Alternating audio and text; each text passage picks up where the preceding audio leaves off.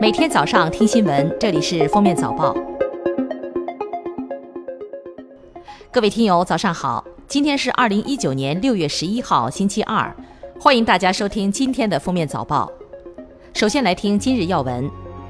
近日，商务部发布公告，向社会依法披露直销备案产品、直销培训员和直销员复核登记信息。公告显示，此次完成复核登记的共有八十九家直销企业。其中，权健自然医学科技发展有限公司、河北华林酸碱平生物技术有限公司涉嫌传销犯罪，且未按程序进行复核登记。据北京市纪委监委消息，北京文化投资发展集团公司党委副书记、副董事长、总经理戴自庚涉嫌严重违纪违法，目前正接受纪律审查和监察调查。据中央纪委国家监委驻国家卫生健康委员会纪检监察组消息，国家卫生健康委员会离退休干部局卫生健康监察专员吴军涉嫌严重违纪违法，目前正接受纪律审查和监察调查。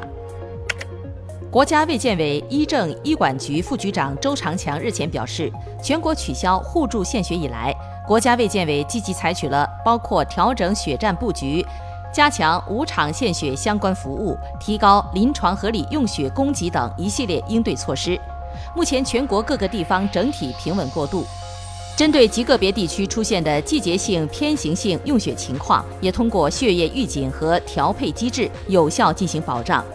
二零一八年全国停止互助献血以后，全国无偿献血人次和献血量都持续增长，基本满足了临床用血的需求。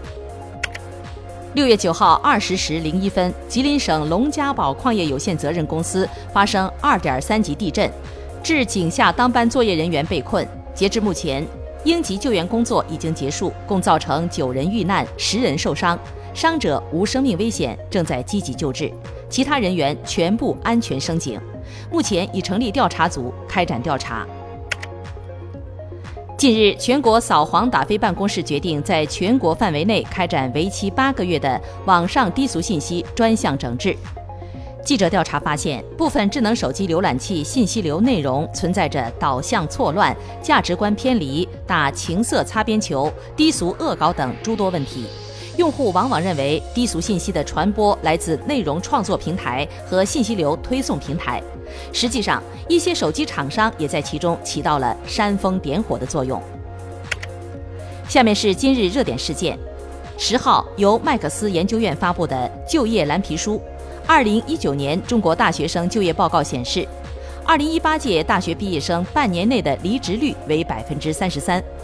报告还显示。有百分之四十的二零一五届大学生毕业三年内转换了职业，并有百分之四十三的二零一五届大学生在毕业三年内转换了行业。据调查，部分学生毕业论文查重率从原来的百分之三十以内降低到百分之二十，更严格的甚至降到了百分之八以下。还有学校增加了重审环节，即对已毕业学生的毕业论文进行质量跟踪监控。一旦被查出高于查重率，将直接取消学位证书与毕业证书。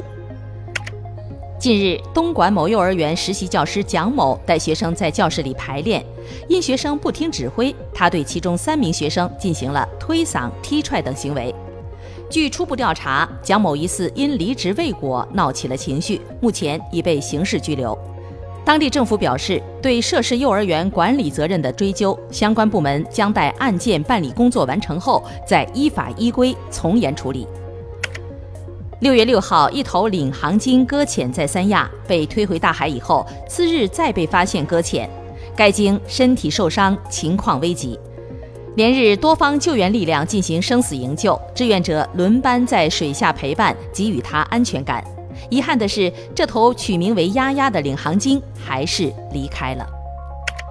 六月八号，北京南站，庞女士乘坐 G 四九七列车，上车以后发现票面上的座位坐了人，双方确认以后发现，除身份证和姓名不一样外，两张票确属同一位置。幺二三零六回应称，可能为机器故障。最后，庞女士被安排到另一个车厢。近日，苏州的吴女士吃出四百七十万天价火锅账单，引发热议。店家称，吴女士不慎在店家福利群露出了点单二维码，有人调皮进了点单系统帮其点菜，被吴女士怼后，对方更加疯狂的点单，才出现了四百七十四万的账单。店家称并未出单，顾客和门店均无损失。最后来听国际要闻。当地时间周日，美国总统特朗普在推特上发文，大骂《纽约时报》为全民公敌。事情起源于后者对美墨就加征关税与移民问题达成协议的报道。美国航空公司九号发表声明，宣布将波音七三七 MAX 型客机的停飞日期从八月十九日延长至九月三日。当地时间六月九号，印度哈里亚纳邦一家工厂发生锅炉爆炸，导致三人不幸遇难，其中两名遇难者为中国公民。根据印度德里媒体研究中心的最新调查，印度各政党候选人和监管机构在二零一九年选举中的总支出达到了八十六亿美元，超出美国二零一六年大选的六十五亿美元，成为全球最贵的选举。感谢收听今天的封面早报，明天再见。本节目由喜马拉雅和封面新闻联合播出。